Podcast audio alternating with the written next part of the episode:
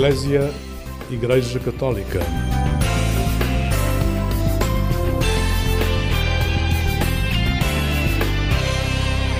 Olá, uma boa noite para si. Em vésperas da véspera de Natal, o programa Eclésia conversa com Eugénia Costa Quaresma. Diz ser ativista dos direitos das pessoas e o seu dia a dia pauta-se pela procura do lado bom, belo e verdadeiro da pessoa. Mesmo que não seja isso que recebe no primeiro contacto, a primeira leiga e mulher à frente da obra católica portuguesa de migrações confia e acredita e vê para além da primeira impressão. Com Eugénia Costa Quaresma, vamos esta noite ao encontro dos nascimentos da sua vida, aqueles que acontecem todos os dias. Boa noite, Eugénia. Olá, boa noite. Olá, boa noite. Obrigada por estares aqui. Tu nasceste em Lisboa e cresceste na Amora, na margem sul do Tejo, no Conselho do Seixal, se não estou em erro. Mas o teu contexto vem também pelas raízes uh, que tens dentro de ti, que são raízes são tomenses. O que é que te vai construindo? O que é que te vai explicando para a pessoa que tu és hoje? Então, em primeiro lugar, um contexto elegante. Eu cresci, cresço com raízes são tomenses na Amora. Na época anos 70, quando os meus pais lá chegaram, uh, muito poucos são tomenses haveriam na Amora. Uh, uma terra que também uh, acolhedora de não só de migrantes internacionais como também migrantes nacionais. É assim que nasce a Amora e é nesse contexto que vão para lá os missionários scalabrinianos. E portanto fui crescendo sentindo que a Amora é a minha terra, é o lugar onde pertenço e fui aprendendo assim a dialogar e, a, e curiosa para conhecer quer aspectos da cultura dos pais, quer o mundo que me rodeava. Uh, fiquei logo aí na primeira frase que tu disseste. Raízes são tomenses na Amora. Já estás a falar, já estás a colocar imagens nesta, nesta frase. Acolhimento, um, pertença ou procura de pertença, crescimento, vieram assim estas imagens? Sem perceber muito bem que fazia parte da diáspora são tomense, vivi eh, esta experiência de ser diáspora.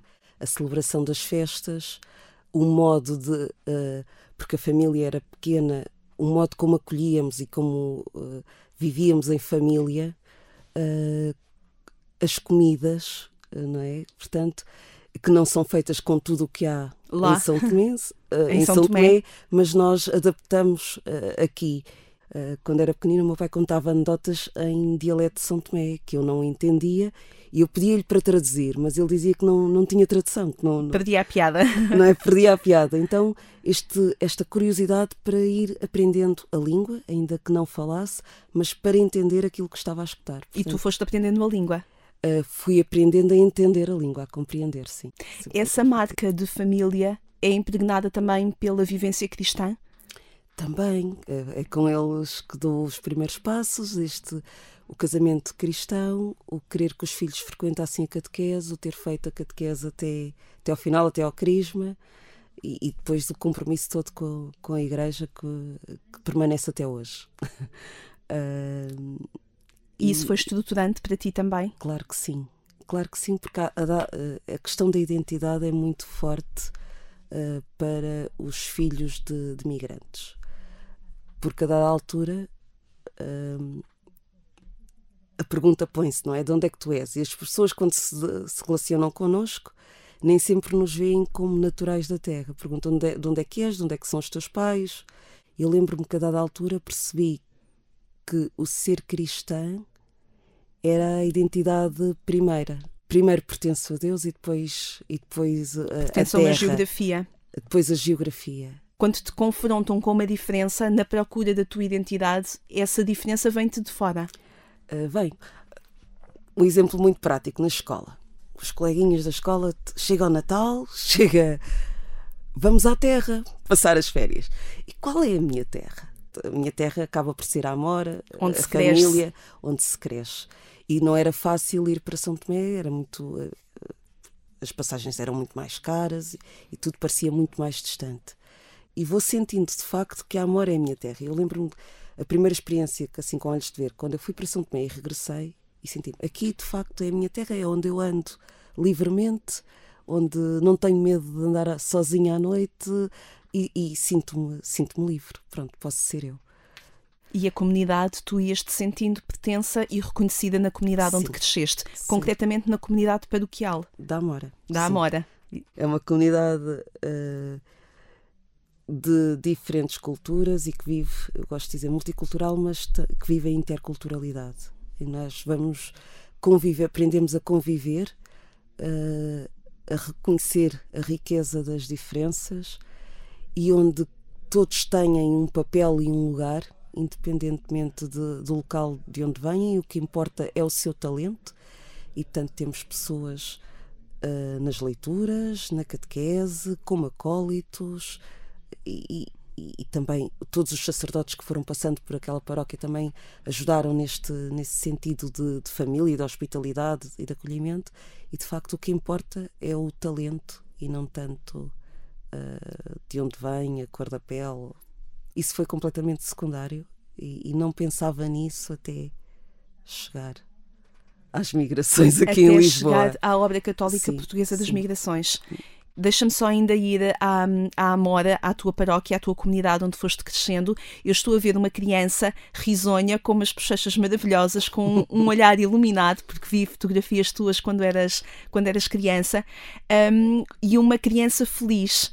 Feliz, muito disponível para estar, para conviver, para a festa, para. hum, para viver a inocência e a descoberta de tudo aquilo que estava à sua frente. Foi dessa forma que eu vi eh, as fotografias com os teus olhares iluminados e de sorriso rasgado. E as tuas bochechas, bochechas ainda hoje são as mesmas, devo uma dizer. criança quando é amada eh, e, e fui, fui e sou muito amada eh, quando é acarinhada e, e senti-me acarinhada não só pela família mas também no contexto de pré-escolar, escola e por aí fora eh, é curiosa, tem, tem a curiosidade de aprender, tem sede de vida e, e, de facto Apesar da timidez. apesar da timidez, muita vontade de viver e de, de, de- de viver ao máximo, sim.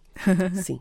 Porquê é que ser catequista é tão importante para ti? Eu acho que me fui tornando catequista e acabei por, por descobrir aí uma vocação, nomeadamente com os adolescentes, com este ajudar a tornar-se ah, a, a tornar-se homens e mulheres de fé e, e a dar razões da sua fé e, e porque eu não eu quando me, quando me ponho a perguntar porque esta faixa etária, eu acho que tem muito a ver com esta busca da identidade, que é tão própria da adolescência e porque a vivi e acho que ainda vivo, porque eh, a questão da identidade vai-se pondo ao longo, Ao longo da vida. hum, acho este desafio bonito de ajudar a crescer os adolescentes. E foi isso também que te levou a procurar a psicopedagogia curativa?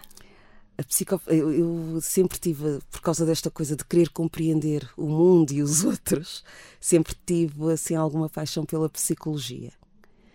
Ah, e quando andava ali à procura, ah, é na televisão que vejo no último curso da Universidade Moderna é Psicopedagogia Curativa. E fiquei, o que é que é isto? Participei da primeira turma de Psicopedagogia Curativa na Universidade Moderna, de 95 a 99 e fui me encantando pelo curso e que venho a descobrir mais tarde que o curativa, etimologicamente falando, quer dizer cuidar de, e a psicopedagogia tem a ver também com, pelo menos a vertente que, que eu aprofundei mais, a questão das aprendizagens, da dificuldade da aprendizagem e como é que eu posso ajudar a, a aprender melhor. E ligando isto ao mundo das migrações, quando nós nos mudamos, há tanta coisa que temos que reaprender e neste diálogo eh, cultural, no choque de culturas, eh, e porque nós estamos num mundo eh, com uma velocidade gigante, temos mesmo que ter esta disponibilidade para aprender. E eu acho interessante tu agora mesmo falares dessa velocidade gigante, mas eu estava precisamente a, a pensar na forma como tu tentas travar essa velocidade gigante, quer com a tua timidez, eh, quer com a tua atenção que procuras ter a cada pessoa, não só ao seu contexto, mas a cada pessoa, e como procuras de facto. hum, sintonizares-te com quem tens à tua frente e isso não é só bondade, não é só, ou também é bondade, também é procura do verdadeiro, mas a forma como tu te colocas perante o mundo é também uma tentativa de "Uf, vamos travar esta velocidade e vamos tentar descobrir quem está à minha frente. Aqui um, um- voltar um bocadinho atrás com o grupo de jovens. Aliás, isto foi feito em paralelo, não é? Grupo de jovens catequese. Uh, mas no grupo de jovens, esta oportunidade de, de me descobrir, de refletir sobre mim, pensar, escrever sobre, sobre quem sou e perceber que eu sou mais lenta que o mundo. Naturalmente sou muito mais lenta que o mundo. E tenho que fazer aqui um esforço. E se calhar por isso é que às vezes fica, ficava caladinha para, para aprender, não é? Uh, em silêncio para entender a velocidade a que as coisas, a que as coisas andam. E, e, mas depois, nesta tentativa de me entender eh, e de conhecer e de me aproximar do outro, perceber que às vezes as pessoas também precisam deste, deste tempo. Uh, e portanto, se tenho esta, esta disponibilidade para mim, partilho-a com os outros também. Estamos esta noite a conversar com Eugénia Costa Quaresma. Propomos uh, descobrir um bocadinho da vida, da experiência, também do olhar e daquilo que as mãos da Eugénia Costa Quaresma têm vindo a fazer, também na obra católica portuguesa das migrações. Contamos com ela esta noite para, em vésperas da véspera de Natal, irmos um bocadinho também em busca das suas tradições, do seu olhar humano em torno do Natal. É Eugénia Costa Quaresma esta noite que nos propõe os sons que vamos escutar, sejam eles poéticos ou musicais. A primeira música vem de Boss AC e do grupo Shout. Tu és mais forte. Vamos ouvir. Tu mereces muito mais. És forte, abanas, mas não cais. Mesmo que sintas o mundo a ruir, quando as nuvens passarem, vais ver o sol a sorrir. A estrada não é perfeita, apenas uma vida. Aproveita, só perdes, não tentares e não desistas se falhares. O que não mata engorda, torna o teu sonho real. Acorda, limpa as lágrimas e luta. Segue o teu caminho e escuta. A voz dentro de ti, as respostas que procuras dentro de ti. Acredita em ti que tu és mais forte e tens o mundo a teus pés. Tu és mais forte uhum. Sei que no fim vais vencer. Sim, acredita no novo amanhecer. Tu vais vencer. Não tenhas medo, sai à rua e abraça alguém. Yeah. E vai correr bem, tu vais, tu vais ver. Um dia tudo fará sentido e vais ver que terás o prémio merecido. És o que és, não és o que tens. A tua essência não se define pelos teus bens. Às vezes as pessoas desiludem, mas não fiques em casa parado à espera que mudem. Muda tu, rapaz, muda a tua atitude, vais ver que és capaz. E nada te pode parar, os cães vão ladrar e a caravana a passar. O teu sorriso de vitória no rosto nem tudo é fácil, mas assim dá mais gosto. Quando acreditas, a força nunca se esgota. Só reconheces a vitória se souberes o que é derrota. Vais ver que no fim acaba tudo bem. Sai à rua e abraça alguém. Tu és mais forte uhum. e sei que no fim vais vencer. Sim, acredita no novo amanhecer. Tu vais vencer.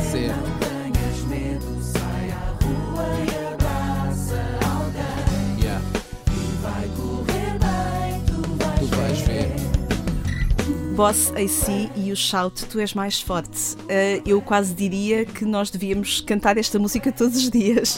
Quase. Posso partilhar contigo que esta canção eh, foi usada no contexto da Academia de Líderes do Mundo, foi assim que eu conheci, no seminário. Já vamos que- falar um bocadinho sobre isto. em que nós falávamos de vencer obstáculos. E, e- e é engraçado.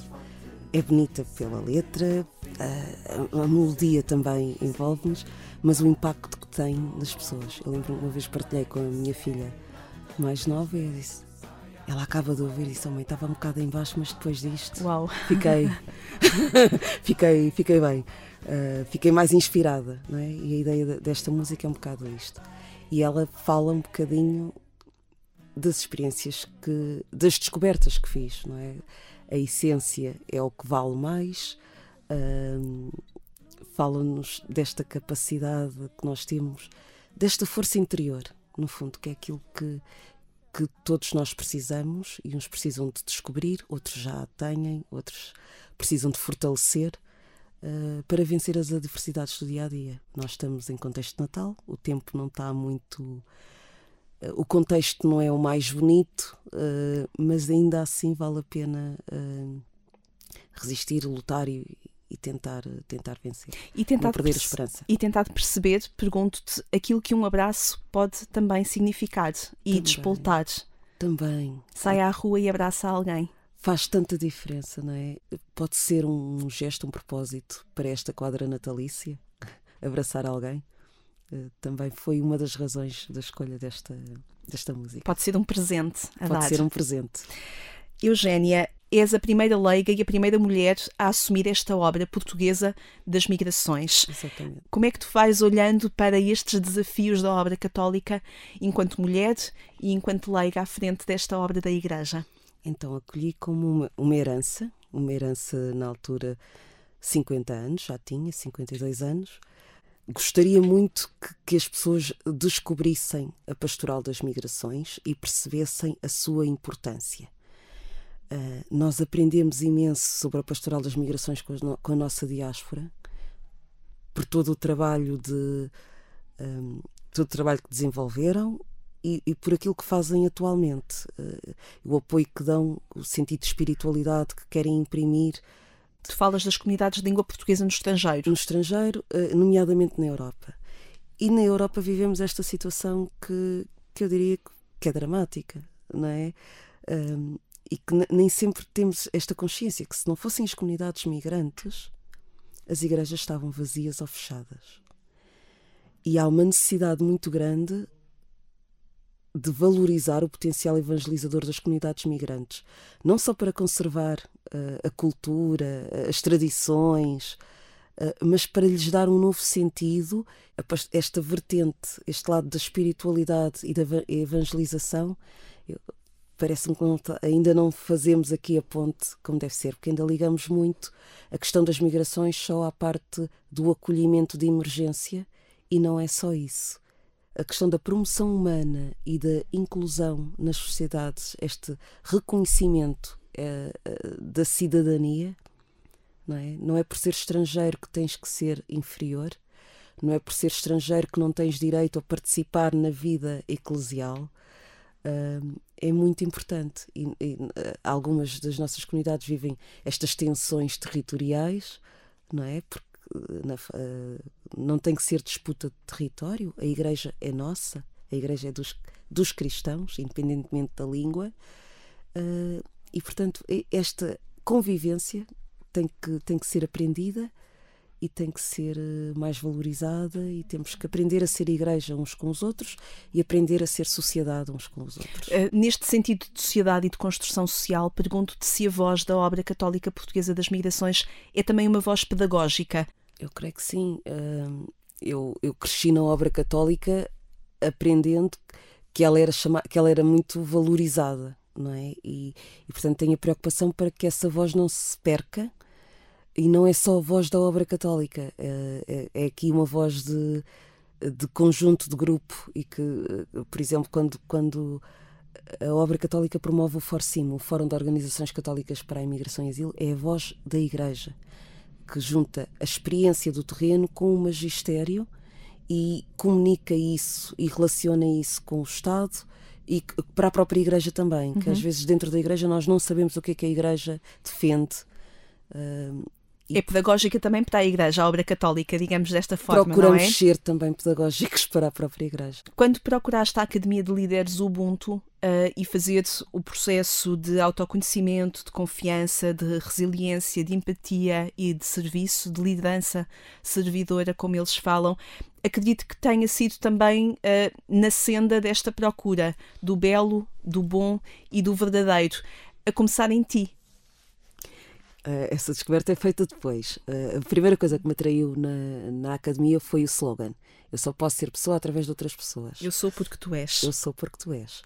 E depois porque tinha três líderes inspiradores. Este, eh, o programa começou co- para descendentes de imigrantes africanos e tinha três líderes, dois africanos e um americano, prémios Nobel da Paz. Portanto, a questão da não violência também era muito era e continua a ser muito importante. Então tínhamos o Nelson Mandela, o Desmond Tutu, o arcebispo Desmond Tutu e o Martin Luther King.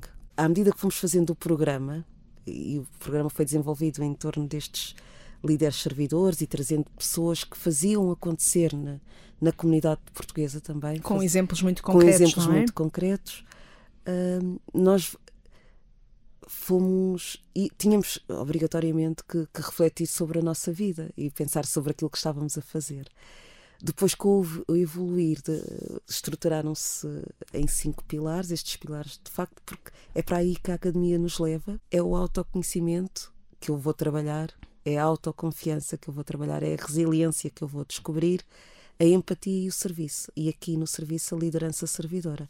Eu não posso servir aos outros se não cuidar de mim. Aqui a ética do cuidado é uma outra descoberta eh, que, que chegou e que é muito importante. O cuidar do cuidador. Nestes dias ouvi um padre eh, a perguntar como é que estamos a fazer os preparativos para celebrar o Natal.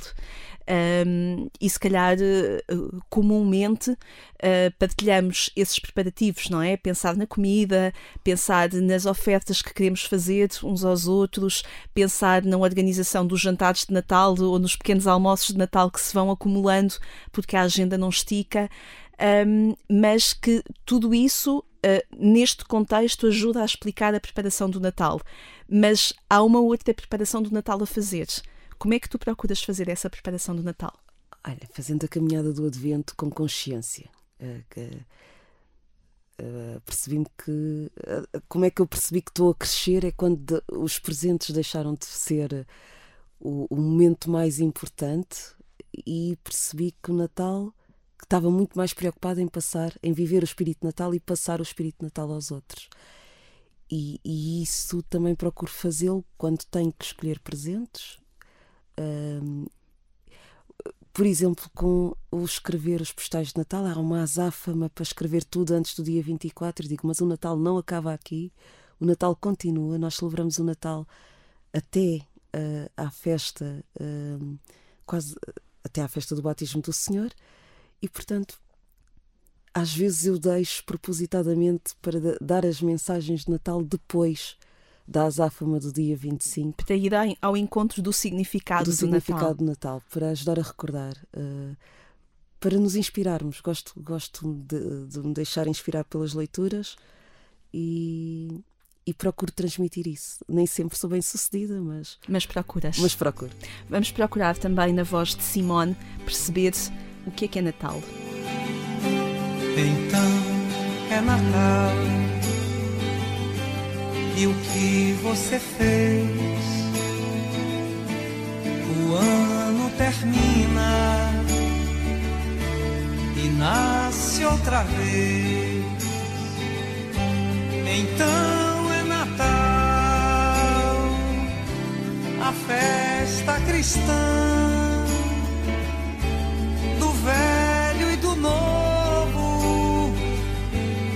amor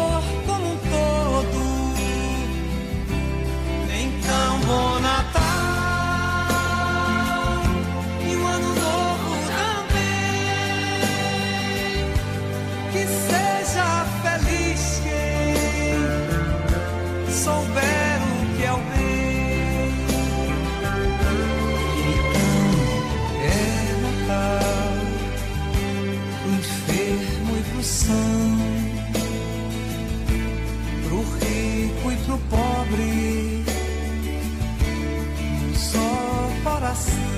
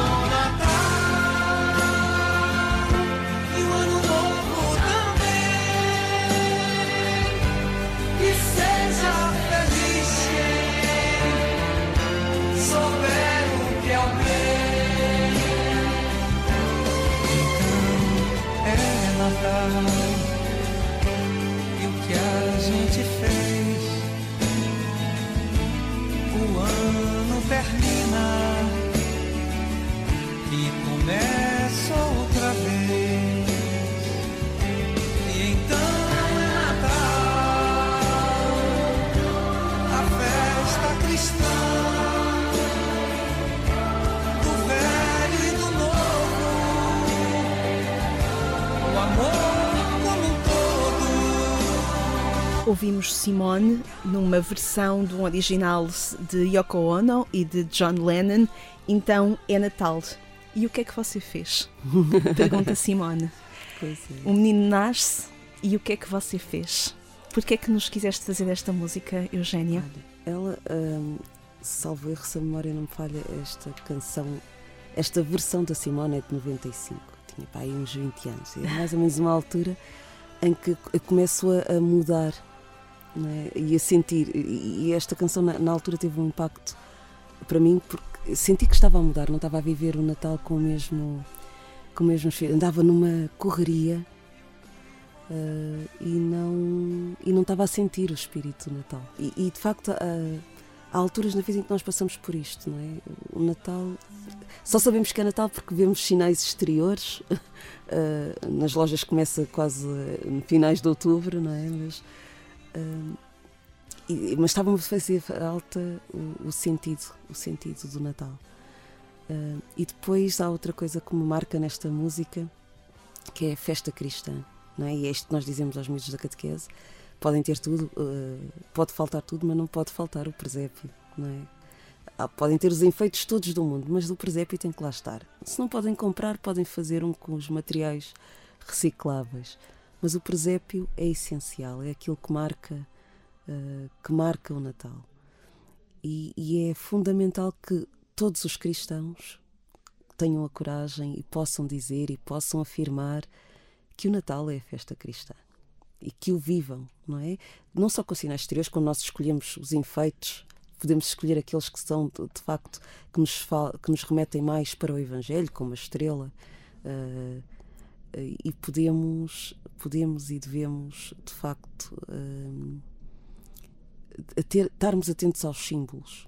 Que tradições é que tu gostas de entregar às tuas filhas para que elas cuidem e para que elas lhes atribuam também significado na vossa construção familiar, na vossa memória familiar, no vosso futuro familiar?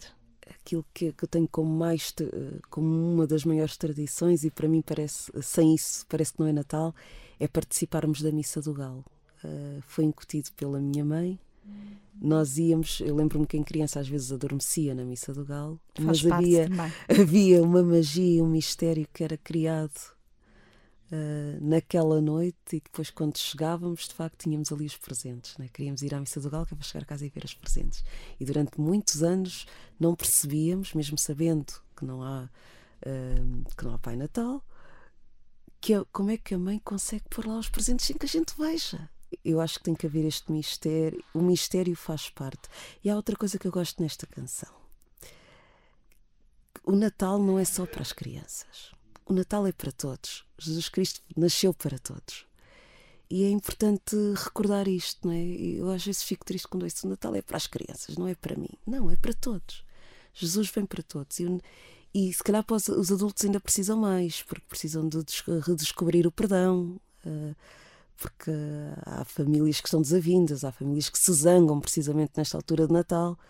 E, portanto, perceber o sentido do perdão, da reconciliação, da paz que se constrói em casa, o príncipe da paz, como é que ele pode eh, encarnar cá em casa, eh, é, é importante estarmos disponíveis para, para esta verdade. Portanto, é, é bonito ser esta festa cristã, inclusiva para todos, até para aqueles que dizem não acreditar e que aceitam a celebração. eh, vamos, vamos estar com eles também. eh, e, e, e falar de justiça, porque todos procuramos a justiça, falar de amor, porque todos precisamos de amor, e ter gestos concretos de, de doação, não é? Este amor que cuida do outro, que promove o outro. E é isso que faz falta sentarmos à nossa mesa de Natal, à nossa mesa farta. Faz falta eh, deixar um lugar vazio para percebermos quem é que gostaríamos de lá, lá sentar também. Também, quem é que não é? ter este cuidado para que não haja ninguém sozinho, não é? pelo menos de que a gente conheça. é? Eh, Por acaso o meu vai ser passado com sobrinhas e sobrinhos é? e que chegaram há pouco tempo, ter a certeza que não passam sozinhos, não é? que passam, passam lá em casa, ter o cuidado também de estar com os pais, eh, com a irmã, e portanto que ninguém fique sozinho nesta quadra. Este é um tempo também em que, em que de alguma forma procuras cuidar também dessa diáspora uh, e dessa construção social com os migrantes que em Portugal. Sim, uh, é inevitável não pensar uh, em como será o Natal das pessoas que estão mais privadas, seja de alimentos ou seja de uma casa. O tema casa uh, está a ganhar aqui um grande, um grande significado. Ter uma casa, ter um abrigo, ter um, um porto seguro. Uh, e, portanto, como é que a nível social nós conseguimos, de facto, uh, ser resposta? É uma inquietação muito forte este, este Natal, nesta quadra. São as pessoas que, que precisam de um abrigo, que precisam de uma casa e ainda não conseguimos encontrar. E essa tem de ser uma tarefa de todos. De todos. Eugénia Costa Quaresma, foi um gosto ter-te aqui. Obrigada pelo olhar interessado. Obrigada. um beijinho. No final desta nossa conversa, vamos dar um abraço, deixando também o convite e o desafio para que desse lado também procure dar abraços, como falámos aqui nesta conversa. O programa Eclésia termina aqui na rádio, mas volte a visitar o portal de informação da Agência Eclésia, onde poderá encontrar esta conversa com Eugénia Costa Quaresma. No sábado de manhã, estamos de regresso aqui à Antena 1 para começar o dia consigo. A Sónia Neves vai estar consigo no dia 24 de dezembro, vai-lhe dar uns bons dias, vai-lhe desejar também um Feliz Natal pelas 6 horas. Eu sou Lígia Silveira, obrigada por ter estado desse lado, desejo-lhe um Feliz Natal, uma vida sempre feliz e muitos abraços.